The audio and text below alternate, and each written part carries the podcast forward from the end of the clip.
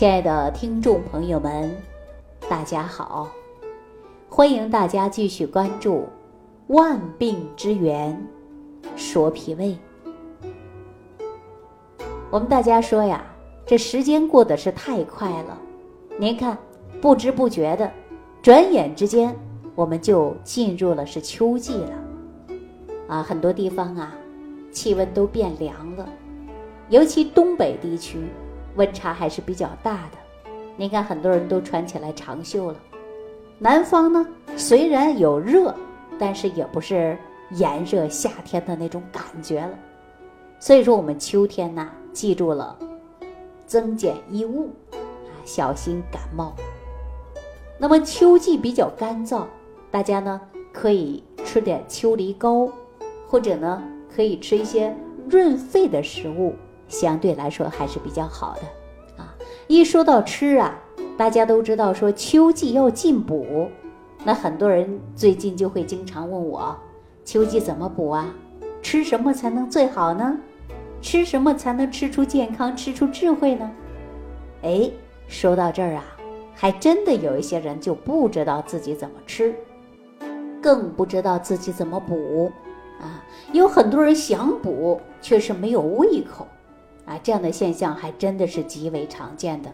那就在前一段时间，我正好啊出差去了一趟上海，会议呢结束的比较早，我正好有半天的时间，我想来一次上海，就看看我同学吧。我同学呢家住黄浦区，啊，也就是市中心的地方。他住的地方啊，相对来说还是比较繁华的一个地方啊。我正好去他家，家里呢生活条件。还是相当不错的，但是呢，有两位老人，就是公公跟婆婆。因为他家里的公公婆婆呀，我们也是认识的啊。因为我一有时间，我都会去看望老人，也会去看望我的同学。我去的那天呢，正好呢，叔叔阿姨都在家啊，因为知道我要去了，而且呢，特别开心，也准备了我喜欢吃的一些水果呀，包括一些坚果。啊！我一进门的时候啊，赶紧把我迎住了啊，帮我拿着包，赶紧把我拉在沙发上坐着聊天啊。聊着没几句的时候啊，这个黄阿姨就问我了，说：“李晴啊，我最近感觉没胃口了。您说到秋天了，该补，我应该吃什么呀？”就这聊着的时候，同学啊就打个招呼，就说了：“哎呀，妈，你能不能先不说这个问题？好不容易李晴来了，坐着说一会儿话，喝会儿茶啊，吃个水果等等，就寒暄几句。”说着的时候啊，正好呢，叔叔啊就泡了一杯茶啊，马上就递过来了。我呢喝着茶啊，跟叔叔阿姨就会聊着天，说秋季啊到底应该怎么补呢？啊，为什么很多人还会感觉没有胃口呢？有没有胃口你不想吃，不想吃怎么补啊？是吧？所以说呢，我说呀，先健脾胃啊，健脾胃你才能补好你的身体啊。这个时候呢，我同学的婆婆啊，我叫她黄阿姨。黄阿姨就问了，说我这个脾胃啊，我感觉还可以啊，但是就是没胃口，不知道怎么回事儿。实际啊，她对脾的了解可能不多啊。说什么叫脾胃呀？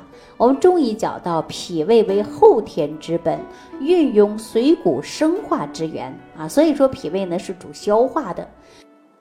我们中医上啊，常会讲到。脾为中土啊，处于中央而灌溉四方。那中土是什么意思呢？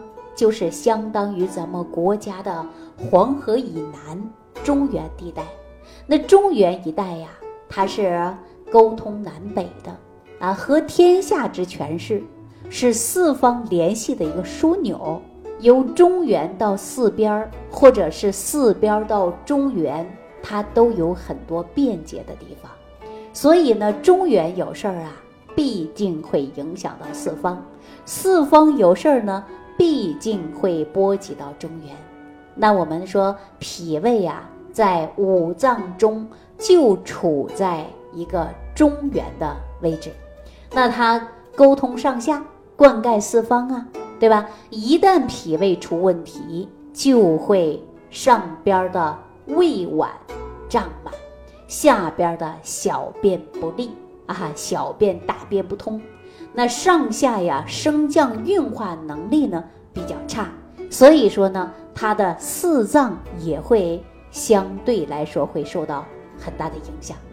那脾胃呢，它又是相互表里的，对吧？它掌管人的消化和吸收功能的，而因气血生化之源，胃主受纳，它可以把食物搅拌出腐熟啊，我们说食糜。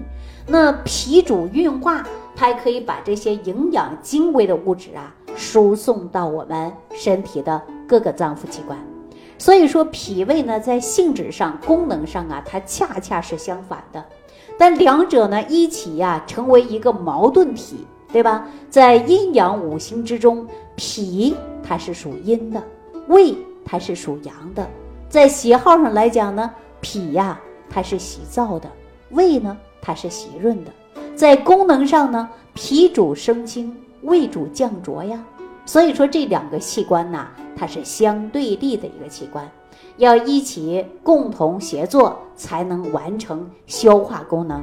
所以中医把它称为后天之本，对吧？那相反呢，作用合一了，二者不齐心协力了，那消化功能就不好了。我们中医上叫做脾胃不和。所以说脾升胃降，营养物质啊才能输送于心脏。通过心主血脉，血液循环涉及到肺，宣泄于全身，养我们的脏腑细胞啊啊！那营养物质不能很好的吸收和利用呢，我们就会出现问题。比如说，有人会拉肚子，有的人会胃气不降，有的人呢由胃上下蠕动减弱，那么经常消化功能比较差了，胃里边呢排空时间比较长，浊气呢不能下行。那么胃里就会出现胀痛啊、反酸呐、打嗝啦，哎，进一步呢还会出现恶心，那胃呀就会出现长期消化功能不好了，对吧？脾胃功能不协调了，有的时候肚子虽空，但是呢没有食欲，造成脾胃不和的原因，主要呢跟我们的起居呀、生活习惯它都是有关系的，没有好好保护我们的脾胃。就难以维持正常的升降和消化能力，所以说脾胃不和呀，它是一个综合性的一个症状。那脾胃不和或者脾胃不调，我们首先呢，大家学会做一个就是按摩腹部八卦图，或者呢，大家也可以练习一下八段锦。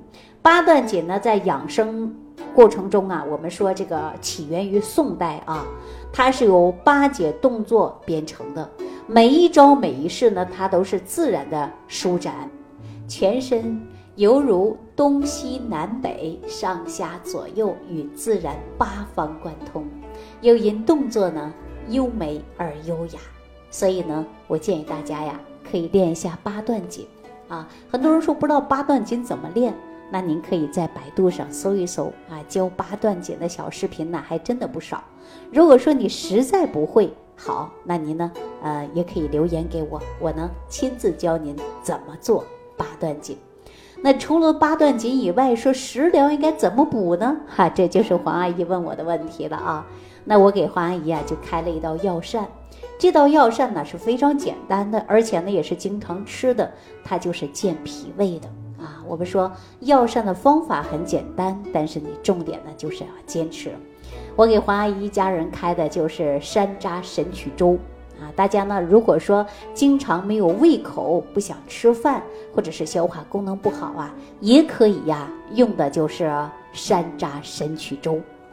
这个山楂神曲粥怎么做呢？大家可以选择山楂五克，炒神曲二十克啊，包括粳米五十克，用纱布啊将山楂和神曲呢把它包好了。你呢，放适当的水啊，然后把这个料包啊，你就放在水里去煮，煮大概呢就是在半个小时左右。然后呢，你把呀这个山楂参曲啊可以拿走了啊，料包拿走了，放米啊，把米呢放进去煮熟就可以吃了。所以说呢，两天呢你吃一次啊，或者是呢你呀经常去吃这道粥啊，它就是健脾和胃的，还能消食。作用呢很好，但是呢有这个酸味儿啊。如果说家里有小孩儿想吃，那么你还可以给他放点冰糖啊，酸酸甜甜的粥，非常适合我们中老年人，包括小孩来吃啊。因为对于我们说脾胃不和的，导致食欲不振的，浊气上逆而不下行的，那呢它有一定的作用性啊。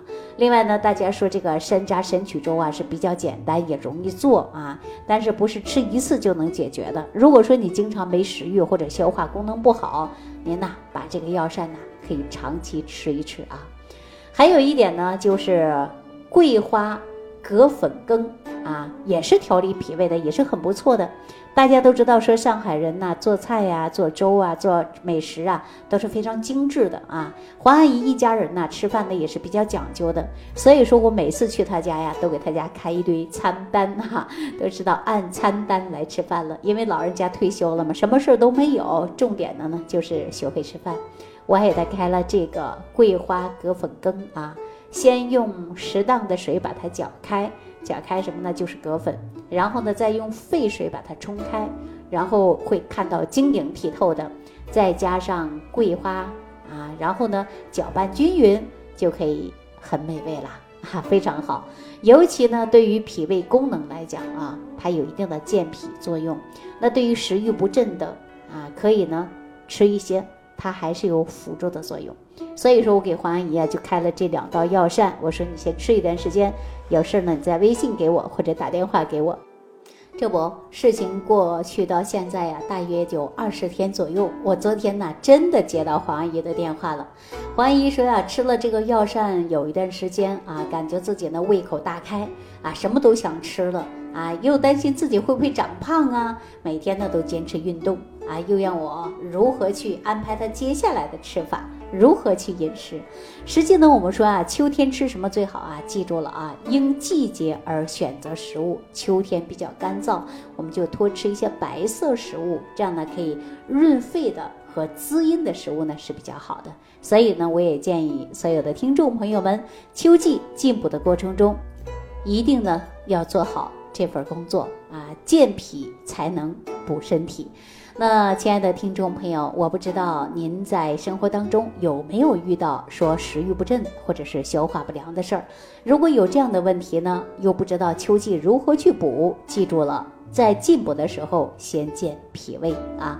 如果有相应的问题，可以直接留言给我。好了，今天万病之源说脾胃就给大家讲到这儿了，感谢朋友的收听，我们下期节目当中再见。感恩李老师的精彩讲解。